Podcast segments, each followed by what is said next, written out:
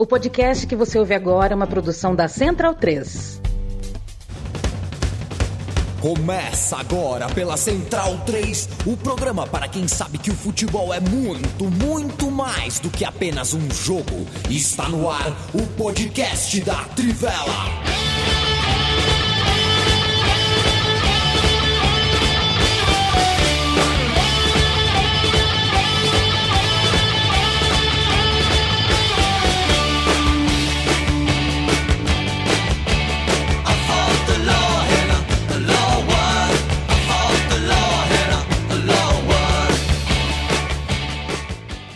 Bem-vindo, bem-vindo, amigo e amiga da Trivela e da Central 3. Hoje é dia 17 de novembro de 2023. Eu me chamo Leandro Amin, estou ao lado do meu xará Leandro Stein, Felipe Lobo, Bruno Bonsante e Matias Pinto. A gente ia entrar ao vivo numa, num horário é, diferente, num horário incomum, mas para quem ouve gravado vai estar tá mais ou menos igual. Se você ouve a gente na sexta de manhã, daqui a pouquinho você vai ter o nosso podcast no seu tocador preferido. A gente sempre abre o vídeo aqui para conversar de maneira mais fluida, se assistindo, se vendo aqui por vídeo, e depois pinga o produto de áudio em formato de podcast. Eu, a gente vai falar naturalmente de data FIFA, a gente está no meio da data FIFA, não quero me alongar muito porque eh, embora muita gente, né, embora haja muitos detratores da data FIFA, tem muita coisa acontecendo. Deu uma fritada ontem, viu, Leandro Stein? Ontem deu uma fritada. Minha manhã de quinta, eu assisti segundo tempo da Malásia.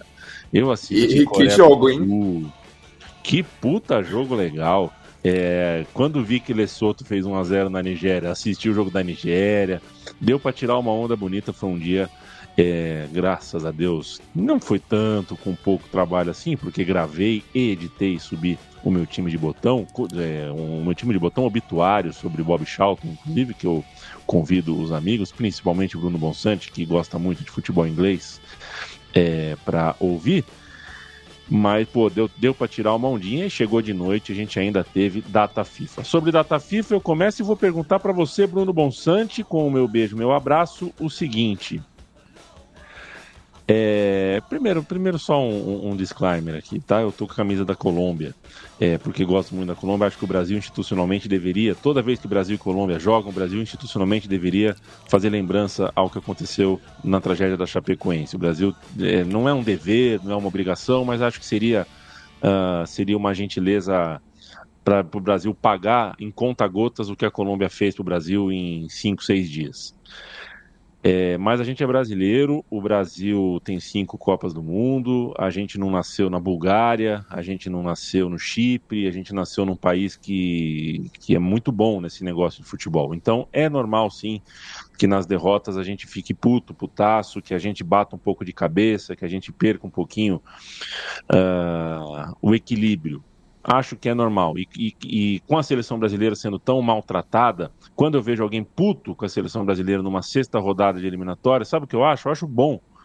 Eu acho que a seleção brasileira tem que conviver com isso. Acho que faz parte do ciclo. Para a seleção brasileira chegar bem numa Copa do Mundo, faz parte do ciclo a gente se envolver uh, ao longo dos anos. A pergunta que eu faço é outra, Bruno Bonsante. Luiz Dias, Lúcio Dias, é claro que ele é um craque, é claro que ele é um grande jogador, mas eu tenho a impressão que se o jogo fosse ontem de dois tempos de sete horas, ele estaria correndo pelas 14 horas. Ninguém sabe, ninguém sabe decifrar, ninguém sabe resumir, é, escrever, explicar pra gente o que é ter um pai e uma mãe sequestradas, o que é ter um pai no cativeiro por 14 dias. O pai tá solto, o pai saiu do cativeiro e o cara jogou com outro tipo de peso, com uma coisa que para mim é fora da nossa, do nosso entendimento. Então eu te pergunto, o que da atuação fantástica do Luiz Dias, que nos custou a derrota enquanto brasileiros e a vitória da Colômbia, é tática por parte de erros do Brasil, é técnica, porque ele é um grande jogador, e é espiritual, porque aquilo não é normal, não foi uma ocasião normal. É, bom dia. É uma boa pergunta. Até porque os dois gols, né? Foram dois gols de cabeça na segunda trave e. Inclusive, na, no primeiro jogo que ele faz depois do sequestro, né? Contra o Luton Tal, ele faz um gol exatamente assim também, né? Que é o gol que salva o empate contra o Liverpool que é essa bola, esse cruzamento aberto para a segunda trave onde ele aparece. Então, assim, tem uma parte de tática, uma jogada em que ele é muito forte mesmo. É, mas eu acho que não dá para minimizar a parte do coração né, nessa partida, porque o pai dele estava lá, né? É assim, a, a, quando as câmeras vão pro pai dele depois do, do primeiro gol, principalmente, né? Depois do segundo, é, é muito difícil você não ficar emocionado, né? Seja brasileiro ou seja colombiano. Até acho que no segundo gol o Luiz Roberto nota um brasileiro, né? Abraçando o pai Luiz Dias também, é, apesar do, da Colômbia ter acabado de virar contra o Brasil. Contra o Brasil o que foi também uma cena muito bonita, né? É, mas acho que é muito também uma questão de estar leve, né? Porque é, ele passa por tudo isso que durou mais ou menos umas duas semanas de longe, né? Ele passa acompanhando de Liverpool, porque ele tinha compromissos lá, né? Eu acho que a data FIFA também dá para ele a oportunidade de voltar para casa e ver a família inteira de perto, né? Ver, ver, ver, a, ver a mãe olho no olho, os irmãos, né? E o próprio pai. Então acho que ele, assim, fazendo psicologia de a distância, né? Mas assim, perceber que estava todo mundo bem, né? Deve ter dado uma leveza nele também, além da motivação de do pai dele estar tá lá, além de ser um jogo contra o Brasil e além de ser um jogo que a Colômbia foi melhor do que o Brasil, acho que quase o jogo inteiro, né? Então as, as oportunidades apareceram, a Colômbia estava merecendo aqueles gols e acabou sendo Luiz Dias quem marcou. É, porque na, da mesma maneira como eu notei no, naquele jogo contra o Luton Town, quando ele sai do banco e empata, às vezes a história prevalece, né? Às vezes você é, acontece uma coisa dessas e você pensa, bom, claro que foi o Luiz Dias que fez esses gols. É, e no primeiro tempo ele já tinha dado uma arrancada também, né? É, ele estava com uma vontade impressionante, Sim. né? Ele que praticamente estava jogando em casa, né? Ele é de um departamento próximo ali de Barranquilha, né, de La Guajira, que fica na fronteira com a Venezuela. Com, começou nessa trajetória profissional jogando pelo Júnior, né, inclusive foi vice-campeão da Sul-Americana naquela ocasião contra o Atlético Paranaense. É, então estava praticamente jogando em casa, é, abraçando os seus, né, como o Bonsa bem salientou, e foi acho, a, a, grande jornada dele até então pela seleção colombiana, ele que é um do o principal a principal esperança né, da, da seleção cafeteira nesse próximo ciclo mundialista. Não, e até ressaltar isso que o Matias falou, assim, de valorizar o tamanho do, do Luiz Dias nesse momento para a seleção colombiana, né? Porque é um personagem muito querido, assim, até pela maneira como ele surge, né? Ele é descoberto pelo Valderrama na formação de uma seleção indígena e a partir daí ele começa a ganhar ele ganha oportunidades no Junior, né, que é o clube onde o Valderrama também fez história e a partir de então ascende. Uh, a maneira como ele consegue se encaixar na Europa é muito impressionante também, né, essa adaptação imediata que ele teve no Porto, depois no Liverpool, né, uma progressão muito grande assim logo nos primeiros meses. E é esse cara diferente, esse cara do drible, esse cara que, enfim, deu muito trabalho ali para cima é, de lateral, né? Os dois laterais do Brasil aí a gente pode discutir a escolha porque é, ofensivos, mas não fizeram um bom trabalho ali de, de proteção e tudo, e, e, tiveram um trabalho com o Luiz Dias. E assim, aquela cena do pai dele é um negócio sublime, né? A maneira como o pai dele parece até que tá quase desfalecendo ali de tanta emoção e o Luiz Dias procurando o pai abraçado, não conseguia nem andar abraçado para todo mundo. Foi uma das grandes cenas do futebol colombiano e do futebol colombiano que é muito isso, né? Muita às vezes tem essa história misturada com, com episódios de, de violência, infelizmente, mas o futebol é um respiro muito grande para a história do futebol colombiano, né? é o que fez o, a Colômbia, em alguns momentos, ter orgulho, principalmente naquele período dos anos 80 e 90. Então, acontecer tudo isso parece casar muito com essa história do futebol colombiano, mas também da maneira como os colombianos vivem o futebol, né? essa paixão toda atrelada e esse, esse caráter, esse sentimento, algo que nós brasileiros, como o Yamin bem lembrou, é, recebemos tanto né, no, no episódio da Chapecoense. É, o, o acho que para falar um pouco do Brasil, é, me parece, assim, eu já sentia isso na última data FIFA, mas eu acho que tem, tem questões ali do Diniz é, na, na forma de armar o time. Eu tinha dúvidas em relação ao time que se colocou em campo, mas eu queria ver em campo para ver como seria né, o desenvolvimento.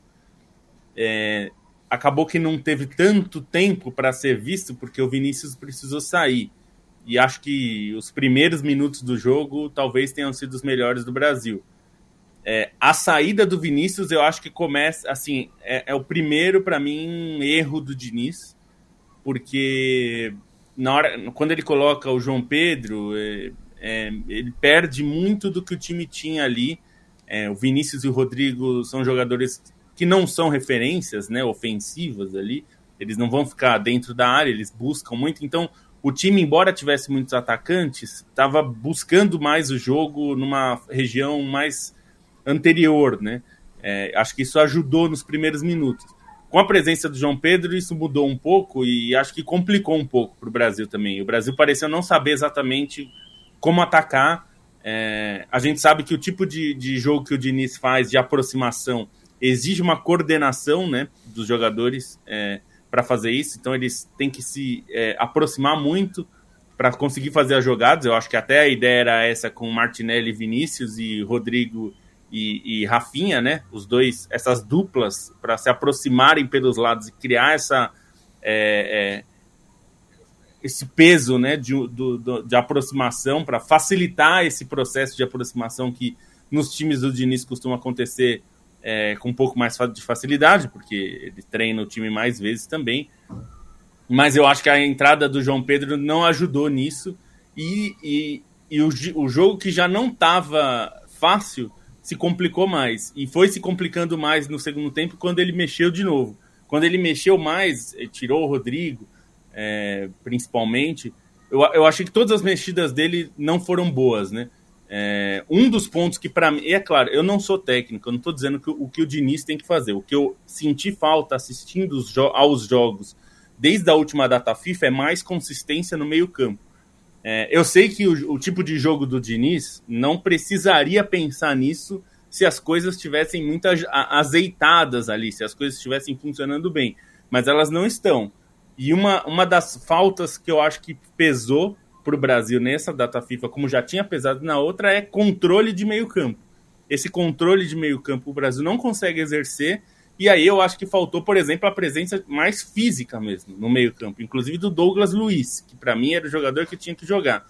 É, o Bruno Guimarães, é, eu tenho uma expectativa muito grande sobre o Bruno Guimarães por tudo que ele faz na Inglaterra, mas eu tenho me decepcionado com ele desde que ele se tornou titular aí da, da do meio campo do Brasil porque ele não tem entregado é, aquilo que ele consegue fazer no clube.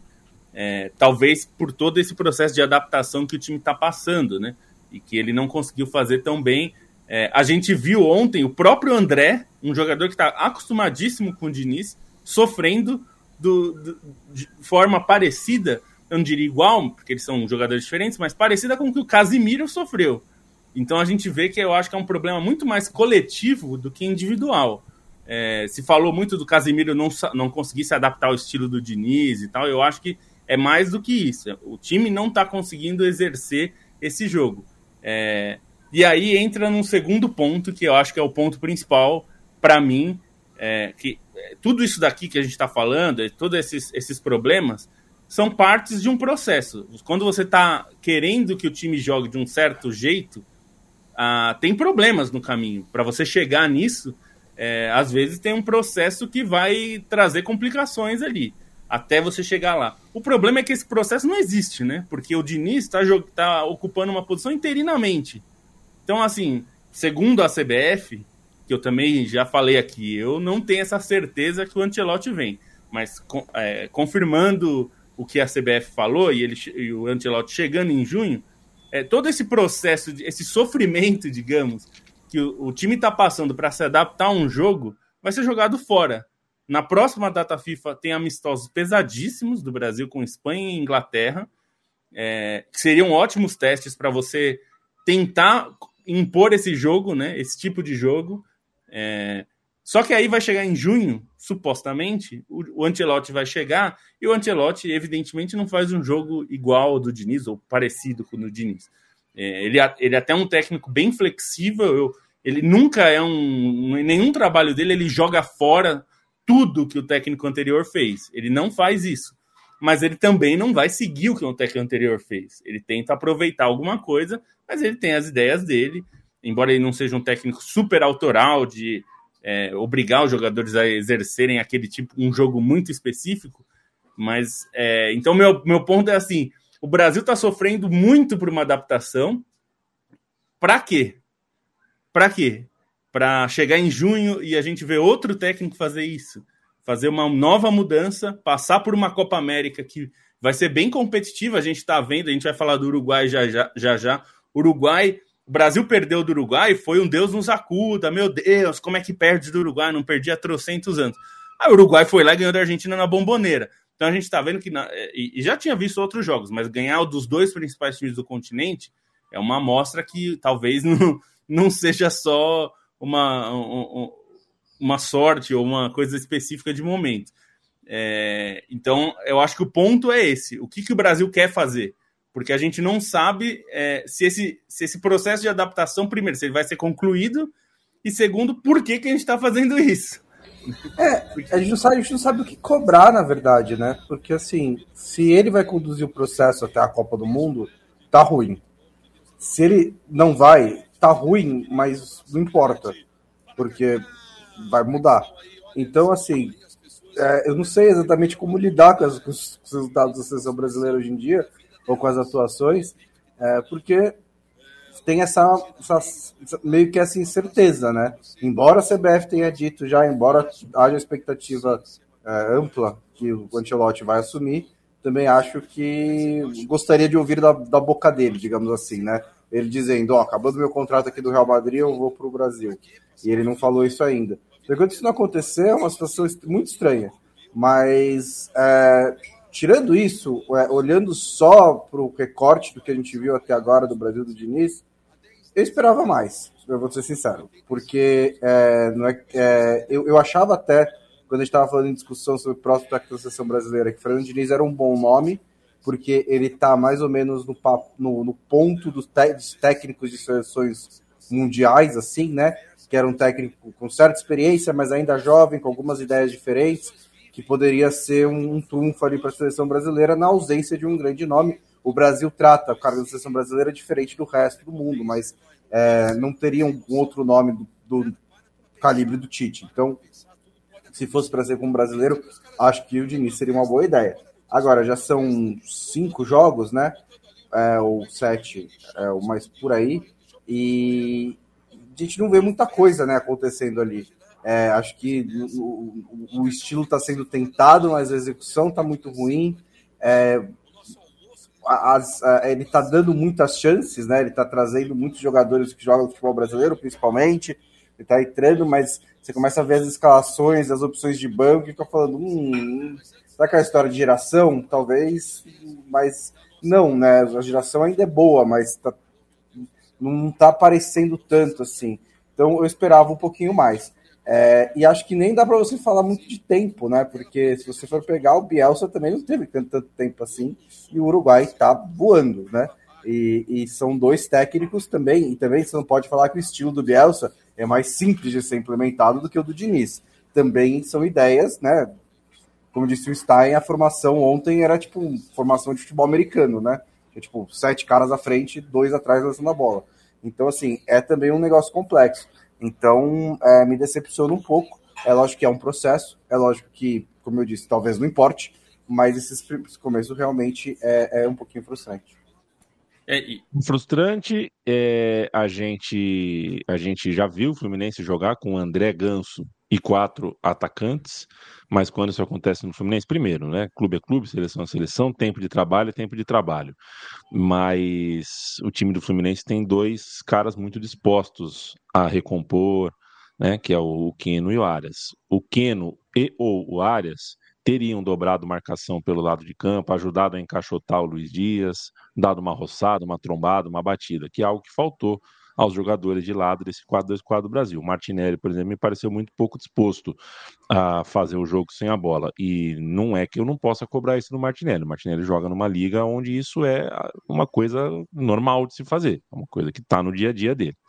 Mas achei que ele foi até um pouco passivo ontem, quando o Brasil estava sem a bola. Quando a Colômbia saiu das cordas depois de 15, 20 minutos bons do Brasil, a resposta do Brasil foi tentar espetar muita bola, lançamento nas costas da, da, zaga para explorar essa velocidade do Martinelli, do Vinícius Júnior, quando na verdade talvez a gente precisasse ali de alguém que quebrasse ritmo, precisasse de alguém no meio de campo. Eu acho que aí faltou gente no meio de campo, é, sem a bola para marcar ali no, pelo lado de campo e com a bola alguém que tiver que carimbasse um pouco a bola, quebrasse um pouco o ritmo, que era algo que o Rodrigo estava fazendo no começo do segundo tempo e o Diniz, no meu ponto de vista, de forma equivocada, o sacou de campo. É, só uma coisa, viu, a mim, é, acho que esse início, é, digamos, turbulento do Brasil eu acho que tem duas coisas interessantes que podem deixar uma liçãozinha assim nesses primeiros, essas primeiras impressões. Primeiro, é, muita gente foi, a gente aqui não exatamente, mas muita gente foi crítica de forma exagerada com o Tite, dizendo que o Tite a gente ouvia um monte de coisa ofensiva, tal, mas as coisas, as críticas mais, é, digamos, ponderadas é que ele era é, muito preso às próprias, os pró o próprio grupo e que não sei o que, que não tinha muitas ideias, o time não era ofensivo, enfim, ou alguma coisa assim. A gente está vendo que não é bem assim, né? É, o, o, o, Tite fazer o que o Tite fez não é tão fácil. Segundo, outra uma coisa que isso me incomoda, eu sei que incomoda o Matias também, é, que às vezes se fala que as eliminatórias sul-americanas são um lixo, são ruins, nível baixo, tal como se essas eliminatórias europeias fossem grande coisa. É uma grande porcaria. As eliminatórias europeias são muito piores que as. É, lá, assim, a Bolívia lá brigava por muita classificação em muito, muito desses grupos ruins que tem na. Então, assim, é, lá existe um problema lá, porque tem muita seleção. Eles não fazem aquelas eliminatórias prévias para tirar, né? Como a CONCACAF faz. É, então fica muito jogo ruim também. Então, assim, eu acho que a América do Sul, claro, é uma, um continente menor, né? Assim, em termos de número de seleções. É, então, mas eu não, nunca achei que a eliminatória sul-americana é nível baixo, que não, não, não serve para avaliar nada. Eu acho que isso aí sempre foi uma bobagem. Assim, eu não acho que o Brasil corre qualquer risco de ficar fora da Copa, principalmente agora. Mas é, é, me parece que às vezes existe um exagero de falar ah, as eliminatórias não provam nada. Então, é que não provam nada, mas é também não dá para jogar no lixo e dizer que. Ah, Tinha gente falando que se o Brasil colocasse sub-20, é, conseguiria classificar de qualquer forma. Tá? As coisas não é tão exagerada assim. Então, também. mas a questão é que talvez conseguisse. O problema das eliminatórias sul-americanas não é o nível técnico, né? É Os jogos eles são difíceis, é o formato. É. Da mesma maneira que o que, que, o que torna difícil as eliminatórias europeias não são os, os jogos contra Liechtenstein, são o formato também. Porque Sim. você tem um grupo, às vezes, em que só um classifica, ou dois, um vai para repescagem, e você tem duas seleções grandes. Então uma delas vai ter que acabar ficando, né? Eu acho que, eu, eu acho que o nível técnico das, das eliminatórias sul-americanas é maior na média do que o europeu, né? É mais equilibrado, né? É, assim, se você tivesse no europeu um, um, grupo de 10 com Alemanha, Espanha, Itália, Inglaterra, aí seria outra história, mas isso, eles nunca, isso nunca acontece, né? Você pega um grande às vezes, dois médios e dois pequenos. Então, nível técnico acaba ficando menor. É, é que, o abismo, que o... é que o abismo de um Brasil e Bolívia não é o mesmo de um Portugal e Liechtenstein. Não é. é, é. Não é, exatamente. Só que, só que o, o formato do, do, do sul-americano torna as coisas mais fáceis para os times grandes aqui na, na, América do Sul. E, e assim, e chega um ponto realmente da campanha em que é difícil medir porque você já está já tá tão classificado, né? Que mesmo que você faça os testes ali e tal, não é um jogo super competitivo. No caso da Europa, o formato torna mais difícil. É, e, e tem uma questão também é, que é notável né, das eliminatórias sul-americanas, que é a amplitude térmica, né? Porque você é, vai, sei lá, de La Paz a 3 graus é, à noite para jogar em Barranquilha com quase 40 graus à tarde, né? Então é um, é um aspecto que é bastante considerável, né? Acho que o, o fator local pesa muito mais na, nas eliminatórias sul-americanas do que a, a, europeia em comparação. Né? Quero mandar um abraço para o Moisés Henrique, para o Tanaka. Se vocês pudessem escolher um ídolo do maior rival de vocês para ser ídolo do seu time, qual vocês escolheriam? Ótima pergunta. Eu é, sei qual que você é... escolheria, a mim. Se, Vamos ver. Bom, Diz fala. aí qual é, diga qual é e eu veio, te digo. O que veio na minha cabeça é diferente. Eu falaria Miller. Eu queria muito que o Miller fosse ídolo do Palmeiras e ele não é. Ah, mas chegou a jogar, pelo menos. Ah, mas... Chegou a jogar. Mas foi importante, gosta... foi importante. Você pensou Marcelinho Carioca? É, eu pensei, pensei também. Marcelinho. perfeito, perfeito. Eu gostaria mesmo, é verdade. Expedito Neto, bom ver Bielsa trabalhando. O Matias vai dar uma uma falada de, da bomboneira daqui a pouquinho. Felipe Melo, valeu. Arthur Cerejo. E aí, meu cerejo, beleza? Uh, Gabriel, Michael Moreira, vocês viram a faixa que a torcida da Colômbia colocou em apoio ao Vini Júnior contra o racismo? Merece destaque, assim como merece destaque o que eu vi de bandeira da Palestina em jogo na Ásia, jogo na África e também na Colômbia. É, o futebol, né, o, o, noticiário oficial não consegue uh, controlar, domesticar arquibancadas. Deu para perceber na data FIFA que o mundo inteiro está uh, disposto a mostrar, expor as cores da Palestina como comunicação com o mundo. A gente está tá vendo, a gente está vendo o que está acontecendo. José Sobreira, salve Trivela, valeu. Getro Martins, é o Matias Pinto ou o Arrascaeta? é, quando o Matias está de Uruguai, ele é o Arrasca. Quando está de Argentina, é o Cacheiri. Uh, Hugo Salles, um abraço. Fabito Moino, Gabriel, Antônio, Antônio Filho. Rapaz, vocês viram que um bueiro saiu no meio da pista de Las Vegas no treino das duas da manhã. Eu tô ficando louco. Matias Pinto, me libera do mundo. É, Fórmula 1 às duas da manhã Bicho. em Las Vegas, aí sai o bueiro, quase mata o cara. Não, em Las Vegas, né? Tipo. Ah, que que tá, tá, tudo aberto ainda, né? Que loucura. É... Fala aí, fala aí abraço a mim. É, ah. Imagina essa coincidência, né? Fui no cinema quarta-feira. Aí na hora que eu vou sentar, um homem que tá sentado lá no lado dá uma olhada assim, faz, sabe daquela segunda, tipo, conheço essa pessoa. Uhum. E acredita que era um ouvinte? Pedi o nome dele, é o Fábio, ele falou que acompanha bastante a gente aqui, e vimos o filme O Assassino, do David Fincher, lado a lado, no Belas Artes na quarta-feira, então vou mandar um abraço para ele. Ele não me deu o sobrenome dele, mas foi o único Fábio que, com, com o qual eu tive essa experiência, então Acho que ele vai saber quem é. Já cantou Tony da Gatorra. Assassino, não, seja um. E eu mando um abraço pro Cid. Não é essa a mensagem do filme, é. tá? Mas.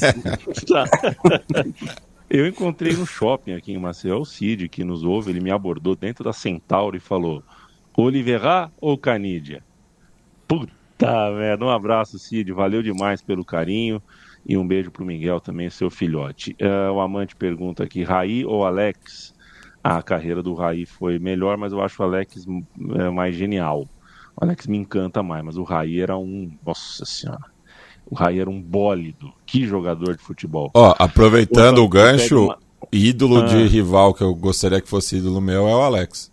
Eu, o meu também, eu ia falar isso, Matias. Se eu fosse escolher ídolo do rival, acho que seria o Alex.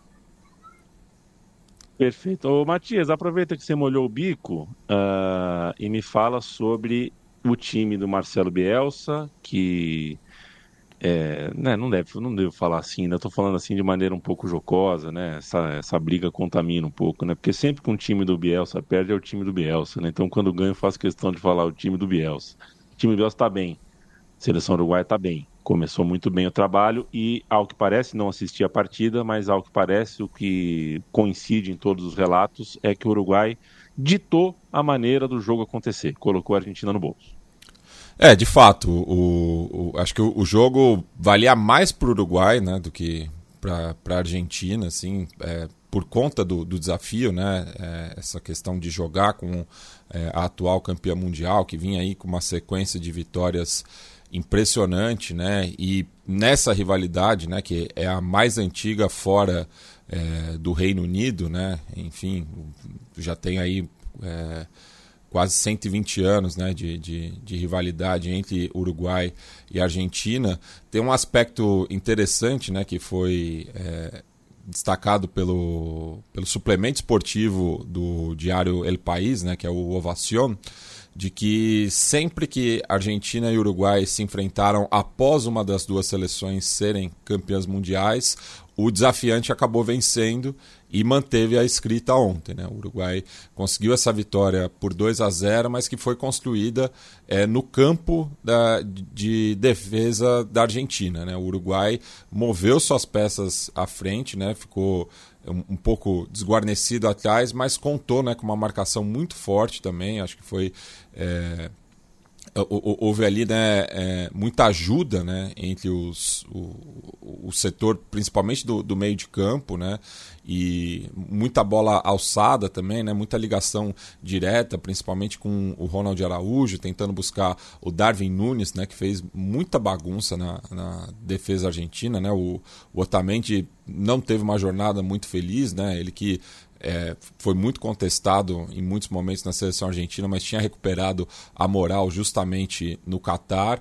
Mas é, eu acho que ele foi um, um dos jogadores é, menos felizes ontem né, no, no, no, jogo contra o Uruguai. E foi uma vitória de imposição. Né? E essa questão do Bielsa também né, é, é, é importante destacar o carinho que a comissão técnica atual da Argentina tem por ele, né? Porque todos fizeram questão de cumprimentá-lo, né? Ele que dirigiu é, boa parte deles na própria seleção argentina, né? Na, no... Todos, né, Mate? Acho que é todos, os quatro. Né? É, o... eu, eu, fui procurar o Scaloni, que era a minha dúvida, mas é. o Scaloni fez um jogo com o Bielsa. É, justamente. Eu, eu, eu, justamente evitei de falar todos porque o Scaloni era a minha dúvida, porque o Samuel Ayala e principalmente o Aymar, que foi o primeiro, né? É, fizeram questão de, de cumprimentá-lo ali na, na beira do campo. É, Argentina que acabou jogando na Bomboneira, né, por conta do show da Taylor Swift que foi realizado no Monumental de Nunes no último domingo, né, então o campo não estaria nas melhores condições. Argentina que nunca havia sido derrotada é, para o Uruguai na Bomboneira, né, é, tinha um, um histórico de quatro jogos sem derrotas para a seleção é, visitante. E teve também essa questão do, do tabu, né? O, o, Bielsa, em menos de um ano no comando da seleção uruguaia, já quebrou dois tabus importantes, né? Primeiro que não vencia o Brasil há 22 anos. É, não, 20, 22, né? Foi 2001. É, 22 anos e não vencia a Argentina como visitante desde a Copa América de 1987, naquele né? recordado gol do Alçamendi no Monumental de Nunes, na semifinal.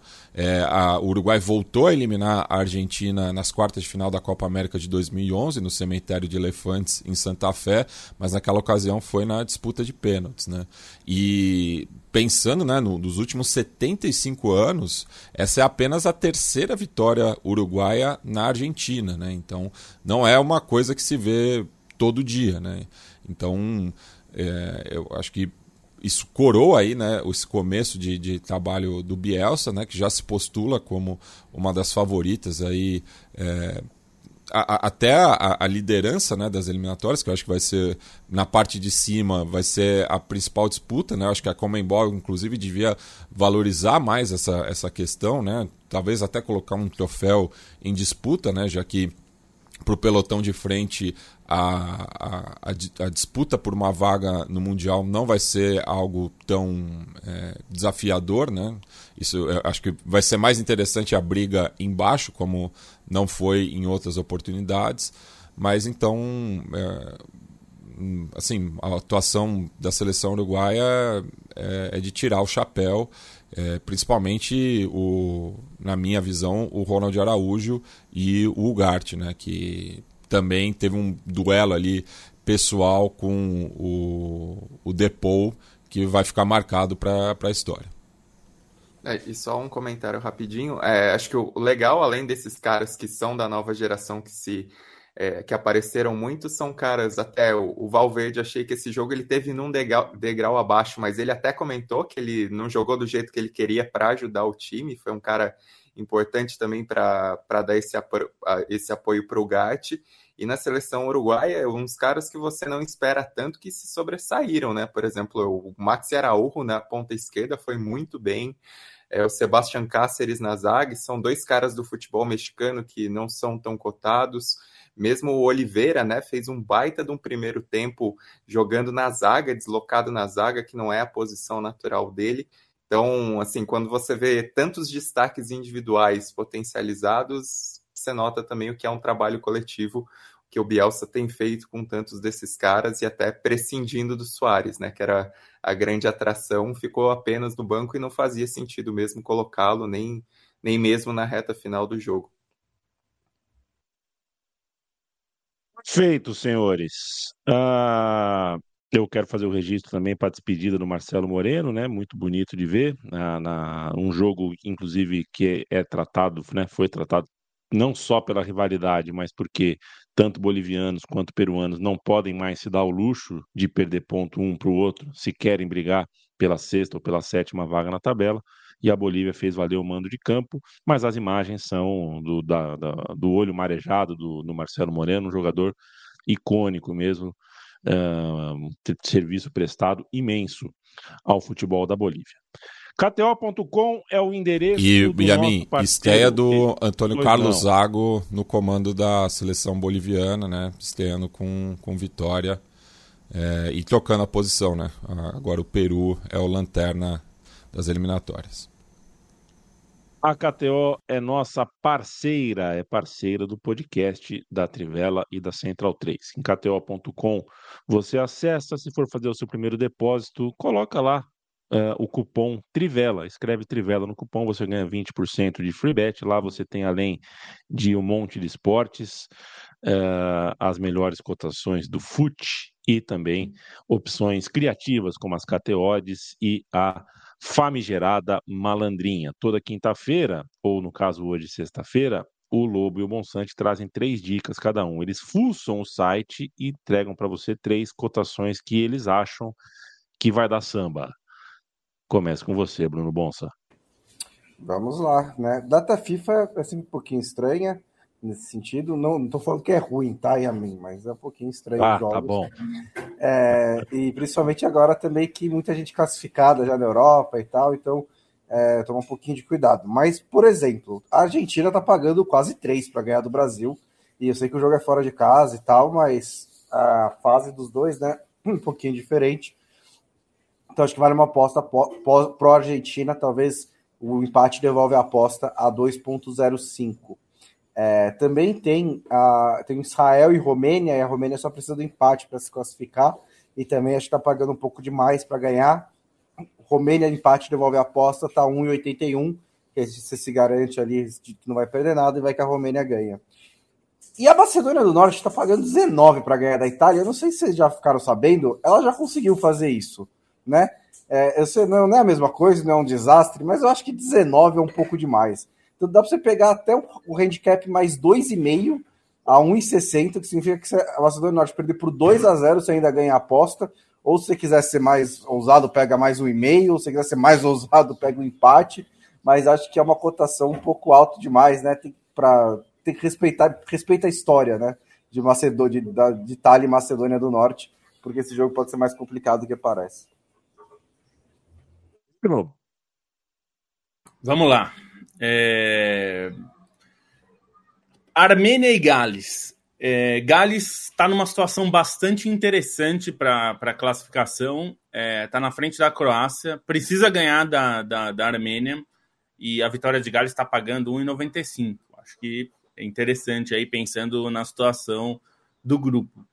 Suíça e Kosovo. Suíça está com um pé na, na, na, Euro já, vai só precisa confirmar a vitória da Suíça. Esse daqui é meio. É aquela. meio garantia, né? Não é garantia, porque futebol pode acontecer tudo, mas tá 1,32. Não é uma cotação super alta, mas é uma vitória bem provável. E aqui é uma outra que tá. As cotações estão bem equilibradas, mas que vai ser interessante: Escócia e Noruega. A Escócia já está classificada a Euro e a Noruega está esperando é, torcendo para conseguir uma vaga na repescagem, porque a repescagem depende da classificação na Nations League. Então, na verdade, vai depender de quem vai é, para quem vai para a repescagem, vai depender de quem vai direto para a Eurocopa primeiro.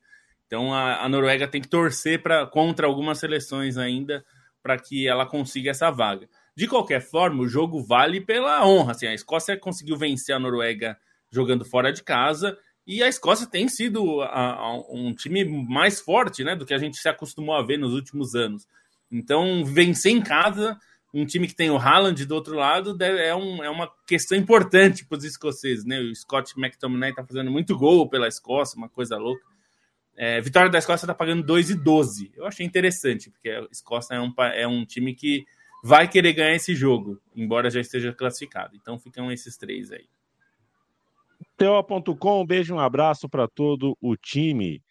é, da KTO, os moços do Rio Grande do Sul. E se você for apostar, aposte com responsabilidade, só aposte aquilo que você pode perder e preste atenção aos seus sinais. Vamos, estamos com 39 minutos aqui de podcast, Landstein. Vamos fazer um giro rápido aqui. Eu começo com você. Eu quero saber que destaque você dá para as eliminatórias da Europa, não da Copa do Mundo, da Euro, da Eurocopa. Hungria e Eslováquia são mais duas, são mais dois passaportes carimbados. A gente tem alguns jogos para ficar de olho. A Itália vive um pequeno drama. É, dá um destaque aqui para gente, fala um pouquinho sobre as eliminatórias, a reta final das eliminatórias para a Eurocopa. Bom, semanas decisivas, né? Essas duas semanas para as eliminatórias da Euro. Assim, por enquanto, desse primeiro dia de eliminatórias, o destaque são mesmo as duas classificações, né? A Hungria, que faz um trabalho muito bom nos últimos anos, até pela maneira como encara os grandes adversários do continente, vai estar mais uma vez. Tem o Soboslai podendo fazer a diferença na Eurocopa, uma seleção bastante interessante. E a Eslováquia, eu acho que é uma boa história também porque, enfim, é a terceira Euro seguida, a Eslováquia, que inclusive era a base da seleção da Tchecoslováquia, que foi campeã na Euro 76.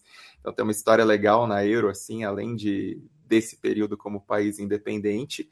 É um momento diferente, né? Pensando que é sem o Hamsik, mas tem uma defesa muito boa. Tem tanto zagueiro que tem zagueiro que joga na lateral de, de tão boa que é a zaga, né? Com Skriniar, com Ranco, com, com Vavro.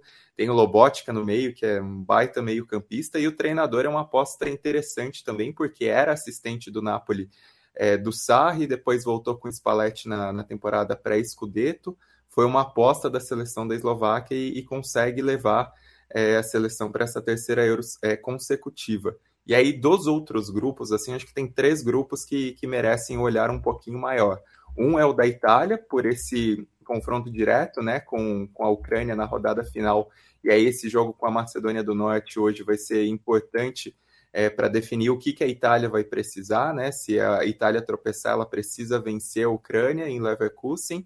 Se a Itália vencer hoje, depende só de um empate.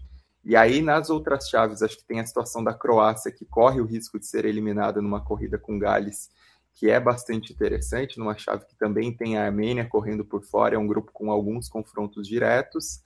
É, outra chave que me chama a atenção é o grupo H, embora Eslovênia e Dinamarca estejam um pouquinho à frente aí do, dos demais, tem o Cazaquistão podendo surpreender e, e, é também uma seleção que vem crescendo muito, que deve disputar pelo menos a repescagem. E o grupo I, né, que tem movimentado bastante, que tinha os jogos atrasados de Israel. É, Israel deu uma é, se acabou se complicando um pouquinho. Suíça e Romênia estão na frente, mas também é uma chave que tem muitos confrontos diretos nessa sequência, inclusive um Romênia e, e Suíça na rodada final em Bucareste. É uma chave bastante interessante esses confrontos diretos. Mas, obviamente, são seleções médias, porque exceção feita a Itália, né? E a Holanda também, que não se confirmou ainda, mas está numa situação confortável na corrida contra a Grécia que a maioria dos grandões já se classificaram, e aí vale lembrar que dessa vez a repescagem, assim, independentemente da pontuação que as seleções façam, na repescagem o que vale é a Liga das Nações, né? O que pode acontecer é uma dança das cadeiras em seleções que se classificarem diretamente via fase de grupos da Euro não precisarem disputar a repescagem. E nessa, por exemplo, um time que está perigando não ir nem para a repescagem, que causa muito interesse, é a Noruega, né? Ficando numa situação bastante complicada, principalmente com essa classificação direta da, da Eslováquia ontem.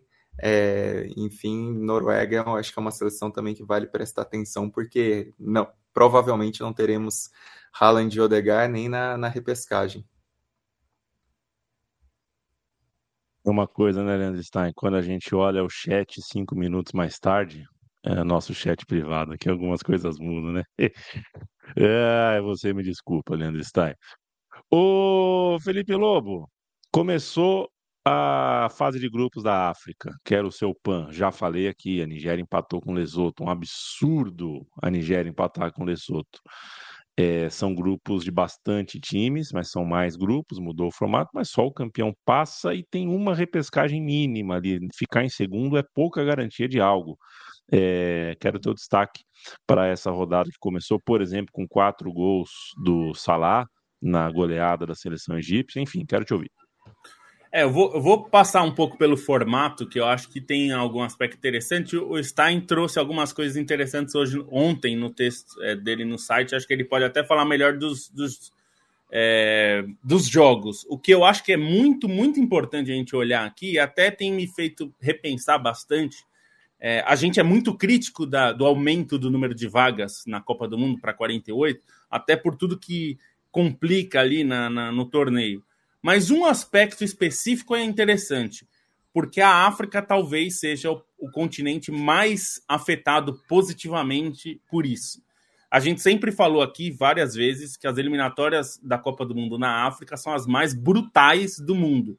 Porque a gente tem muitos times bons, é, com um bom nível, com nível de Copa, mas que é, por vezes tem que se enfrentar né, nas eliminatórias por uma vaga é, as últimas eliminatórias sempre foram muito cruéis de colocar é, os times que passavam de fase num mata-mata é, absurda, assim, né? Duas, às vezes a gente viu uma, uma final de Copa Africana valer uma vaga para a Copa dois meses depois, né? É, então, isso eu sempre eu sempre fiquei com a sensação que a África era um, era um continente subrepresentado na Copa do Mundo, é, pelo, pelo potencial. É, e esse aumento vai beneficiar bastante a África, porque a África vai ter nove representantes e potencialmente dez, porque vai um para repescagem. É, isso vai, muda um pouco esse formato brutal do, do, da África, é, porque os campeões dos grupos vão direto para a Copa. Isso já é uma coisa. Não vai ter aquele mata-mata que a gente viu nas duas últimas, né? Que, que foi que era é, dava, chegava a dar um pouco de dó, né? Porque você faz a campanha nas eliminatórias e aí tinha um confronto mata-mata, se você desse azar no sorteio, pegava uma seleção de peso também. A gente viu Argélia e Egito, a gente viu acho que Gana e Senegal, se eu não me engano. Enfim, a gente Teve viu Egito. Potências. Não, foi Egito e Senegal, não foi? Egito e Senegal, é. isso. É, na última final... foi. É. é. É, acho que na, na, penu, na penúltima, acho que foi Argélia e, e, e Egito. Enfim. Aquele em 2010 que foi louco, assim. É, então, sempre, sempre tem esses confrontos, né, que são muito épicos e são seleções boas. Então, acho que desse ponto de vista, nesse, especificamente para falar do, do futebol africano, esse aumento vai ser positivo porque eu acho que tem nove seleções na África capazes de jogar uma Copa de forma razoavelmente boa. É, e aí tem essa décima que vai para a repescagem mundial e tudo mais.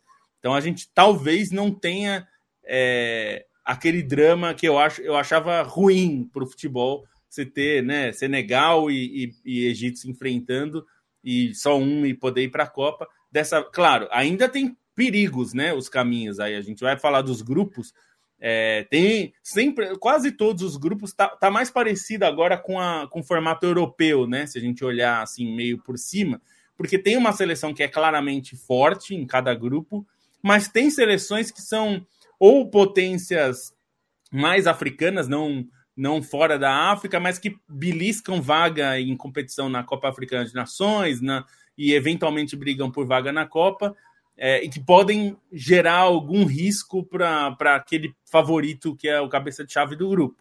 Né? Você falou da, de Lesoto, né? empate da Nigéria, já é um resultado ruim, porque no grupo tem a África do Sul, por exemplo, que é uma seleção sempre perigosa, né? então só um vai para a Copa. Então, nesse ponto, Sim. é o único elogio, que não sei se dá para dizer que isso é um elogio, mas assim, o único ponto positivo dessa, desse aumento de vagas é, na Copa do Mundo é que a África vai estar mais, vai estar mais representada, é, considerando que a África é um continente gigantesco em território, né, geograficamente, mas também número de seleções, são muitas seleções, né? É, então, isso vai ser mais interessante de ver. Perfeito. Uh, quero mandar um abraço para Felipe Portilho. Marcelo Moreno fez a despedida da seleção? Fez. Igor Jaldi a Libertadores do Flu vai custar caro ao Brasil. É, tem essa, né, a, a quem, a quem uh, só tenha validado o Fernando Diniz depois da Libertadores, mas já desvalidou, né? É, inclusive, um abraço para a Bárbara aqui. Bom dia. É o que aconteceu com o dinizismo? Esse termo, dinizismo, Bárbara, já não é mais um termo sobre futebol, é termo sobre psicologia. Eu não sou terapeuta de ninguém, não é minha profissão, sou jornalista. É, essa ideia fixa com o Diniz e o dinizismo tem que ser tratada no divã não no futebol. Bruno Bonsante, uh, que destaque você dá de resto de eliminatórias, por exemplo, na Ásia, tem o bola rolando também na CONCACAF, queria um olhar seu sobre esse mundão daqueles que sabem que dificilmente ganharão a Copa, mas as eliminatórias da Copa se tornam é, algo muito grande, muito maior. É, a Ásia começou sua segunda fase, né, ainda, é, tem lá é, os grupos, né, os dois primeiros colocados passam para a terceira fase, então ainda está numa fase mais intermediária ali, a Ásia também vai ter mais vagas né, na Copa de 2000 e, da Copa de 2026, que agora o Lobo apoia, aparentemente, né? Vai ter. É... Não, não apoio, só disse que para África, para África é, é mais justo. Só isso. Eu sei. Vai ter oito classificados e, um, e uma para repescagem, então também vai ter bastante vaga ali. É, acho que tem um destaque foi é, o jogo entre Líbano e Palestina, né? Que foi disputado é, em, nos Emirados Árabes, né? Foi transferido de Beirute para onde tinha sido inicialmente marcado, porque por causa do, do conflito no, no, na faixa de Gaza e foi um empate por 0 a 0 né? Mas acho que teve homenagem, teve minuto de silêncio, né? E teve também um, um, um, papel simbólico muito importante a esse jogo. Acho que só do, da seleção palestina entrar em campo, né? Não importa, importava muito o que ela ia fazer depois disso, mas nesse momento, só de entrar em campo, acho que já é um peso muito grande. Só, só para. No pique, Lubinho. Não, só para dizer que o, se o formato da África é bem simples, né? A gente falou de é bem direto, né? Primeiro classifica, aí tem os melhores segundos ali para buscar fazer uma, um mata-mata para buscar a vaga na repescagem. A Ásia é uma loucura, né? Porque vai, vão classificar dois, aí vai ter outra fase que aí classifica mais times e aí vai ter mais uma fase para os times eliminados jogarem pela repescagem. Então, a Ásia fez uma consultoria com dirigentes brasileiros, talvez da Ferge, mas de outros aqui também, os, é, montar uma, uma eliminatória bem é, confusa, para dizer o mínimo, né? Não, só para dizer, vai ter quadrangulares, hexagonais, triangulares e no fim um mata-mata. Essa é a Ásia. Você, Eu já me perdi. Você...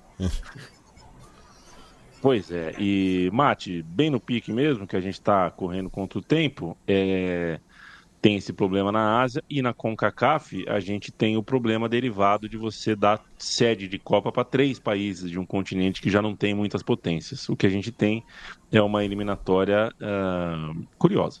É, é pro forma, né? Enfim, é... mas o, o, se eu não me engano a, a classificação não está automática, né? Ainda não foi definido, não. É, tá, tá ainda. Mas tá, tá, tá, é, tá indicado que vai ser. Sim. sim. Tá. Mas a, a, a, a curiosidade agora no começo é, é, pela classificação à Copa América, né? Então é, Exatamente. é isso que está pegando, né? E o, o Panamá é, teve uma vitória importante contra a Costa Rica nesse sentido, né? Mostrando aí que é, a, situação do, dos dos ticos na América Central já não é tão é, favorável assim, né? Porque é uma seleção com muita chegada, mas é, eu, eu, acho que os, os países ali da, da vizinhança estão se estruturando mais e podem ameaçar, né? Essa é, esse leve favoritismo que a Costa Rica tem ali na América Central especificamente. Né?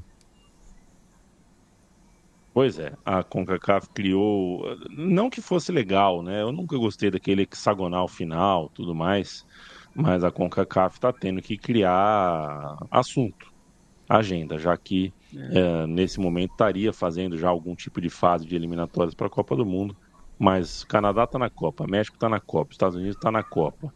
É, então, é, de todos os calendários, esse é o que eu menos, como diz o Felipe Lobo, é o que eu menos tanco mas, Felipe Lobo, é, você é um cara tancável, viu? Você é um cara muito tancável. É, boa sexta para você, companheiro. Boa, boa sexta. E, é, esse, esse, essa questão da, da CONCACAF, eu, eu até defendo que eu acho que, olhando para as eliminatórias em outros países, como na Europa, em outros continentes, como na Europa, eu acho que a CONCACAF nem estava tão errada na ideia de fazer eliminatórias prévias para chegar no hexagonal e definir a classificação ali, porque é, é para evitam uns confrontos tipo México e Granadinas e tal, que eram umas coisas que não faziam muito sentido. É, eu, tinha muita restrição com esse formato de, das eliminatórias de 2022 da CONCACAF, mas hoje eu já acho que talvez não seja tão ruim. Você classifica alguns por ranking, que são seleções melhores mesmo, e, e deixa para fase faz uma prévia com os demais. É, hoje eu já não acho tão ruim. Acho que a Ásia devia pensar muito nisso, porque ficar fazendo é, alguns confrontos ali que a gente, a gente tá vendo, né? É, Japão, é, Coreia do Sul, é, Austrália meteu sete, quer dizer, é um negócio é, ficou muito desequilibrado, né? Então talvez fosse fosse bom. Não para 2026, porque 2026 não tem, vai ser uma eliminatória meio vazia. E eu defendo, acho que o Mate já me apoiou nessa eu acho que tinha que juntar com o Kaká, Comebol e fazer uma eliminatória junta, porque aí faz grupos, faz uma eliminatória mais curta e mais emocionante, com mais risco para todo mundo. É. E torna um produto de TV melhor também. A então, Confederação né? Pan-Americana. Aí ia passar 12, né? É. Então, mas aí você faz grupos ali, faz aquelas eliminatórias prévias para tirar os Sim. granadinas e não sei o que, né? E aí chega numa fase que aí, como produto, é. fica melhor. Você chama de Liga das Nações das Américas. Nossa. E vira, dá um troféu. Em vez de ser essas eliminatórias que não vale nada, vira um campeonato. E aí pronto, fica mais interessante. Fica a dica, hein, Comebol? um beijo, Bruno Bonsante. Um beijo. Ah, e o nome do meu amigo do cinema é Fábio Alexandre Afrati. E eu sei disso porque ele mandou mensagem aqui para provar que eu não estava mentindo. Mandou também um forte abraço para todos vocês. Vá ao cinema mais vezes. Filme, esse, essa semana fui duas vezes. Filme do Scorsese. Saí depois de cinco horas e meia de filme, eu saí. Já, já era mais. ainda estava na metade, né? É, a minha namorada já estava no terceiro sono, a gente teve que sair. É... Mas estava até o momento medíocre pro nível do Scorsese. E o outro filme que eu assisti foi Mussum. Médio. É, beijo, Matias Pinto. Beijo, até a próxima. Um beijo, Leandro Stein. Beijo médio do Yamin é ótimo para a inteira da população. eu, eu queria... Um beijo também ao Guilherme Conte, que mandou uma mensagem muito bacana para mim, enfim, que se estende a todos os companheiros. Então, ficou agradecimento também. Eu já peço aqui um podcast para Central 3, que é Yamin, crítico de cinema. a gente faz... Pode ser curtinho, 10 minutos, só para falar. Scorsese, medíocre. Esse filme daqui, medíocre. Esse aqui, medíocre. Esse aqui, médio. Ia ser bem divertido. Um Paulo Júnior apresentando. Paulo Júnior apresentando, que é um homem do cinema. Pois é, Paulo Júnior que defendeu, porque eu falei, né? Eu falei, cara, filme do Mussum, tal, não sei o quê, achei muito feito pra TV, assim, parece muito, né? Ah, Aí mas. Ele gostou mais do. É batata, né? né? Com certeza. ele gostou mais do filme do Mussum do que do Claudinho Bochecha. Eu já pensei diferente. É assim a vida. Valeu, gente. Segunda-feira a gente volta com mais uma edição, ainda em data FIFA, véspera de jogo novo do Brasil, de Brasil e Argentina. É, o chicote vai estralar e a gente estará aqui para conversar sobre bola, sobre campo e sobre outras cositas mais. Tchau, tchau.